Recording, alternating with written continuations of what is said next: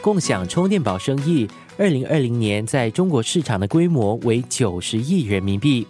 但是在本地这门生意却没有那么成功。不仅如此，更是受到疫情的打击。本地共享充电宝 Breeze 的创办人兼执行总裁 Jimmy 跟我分享，公司的充电宝投放点从疫情前的全岛三百多个，减少到目前的五十多个。在 COVID 的这个阶段的话，我们把餐馆的那些我们整合了，就把它收回来。然后现在我们有的就是那些商场的，好像三在 City Mall 啦、Jewel 啊、Customer Service，就是那些不是那种 enclosed 的地方的，我们都还维持着。那些 enclosed 我们暂时先收回来，然后我们打算的是在这个四月到五月，我们重新再去 relaunch。在 Pre-COVID 之前，我们大概有三百多个点，现在我们只有五十二个点，暂时是这样的一个状况。回望当年，居民觉得自己太早将共享充电宝引入本地市场。如今，他等待的是一个对的时机。我国正致力于成为智能城市，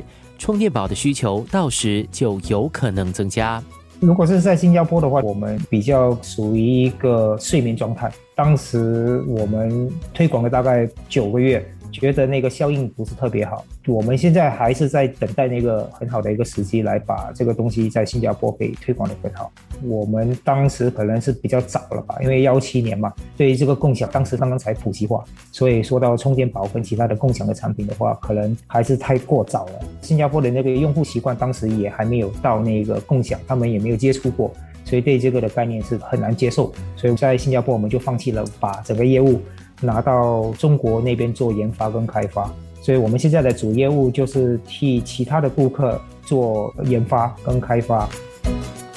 生活加热点，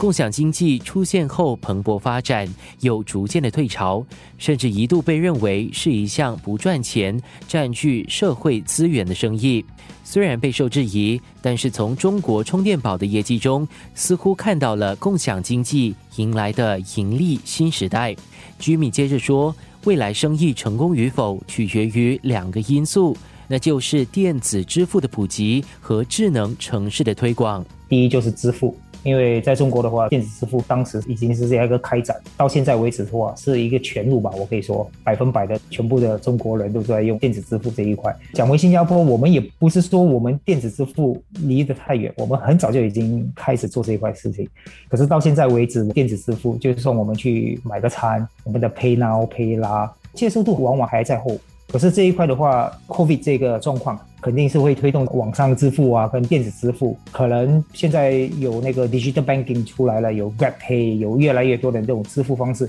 只要我觉得他们如果可以整合，把支付的这个用户习惯提升起来的时候，我们的业务也会带很大的一个提升的空间。因为他们需要用到电子支付，可能他们对手机的依赖更高了。那可能我们的产品就对他们生活的必须条件来增值。生活加热点，这个产品根本的话就是一个很好的一个产品，就是因为它不只是及时可以帮助到，而且作为大环境来说，如果一个人就要采购三个充电宝，然后他们就这边扔那边扔，其实对这个大环境是也有一点伤害的。其实当时我想要做这个项目的时候，我是看到，哎，如果我们可以很低价的、普及化的把这个推动了，然后很多人就不会去采购移动电源，就乱乱采购了。很多人就是可能有三五个都乱放嘛。而且我知道新加坡现在政府也在推广这个 smart city，所以这个 smart city 的话，肯定我们不是那个最聪明的 smart，可是如果讲到 smart city，全部都是 digitalize，然后就是电子支付啦，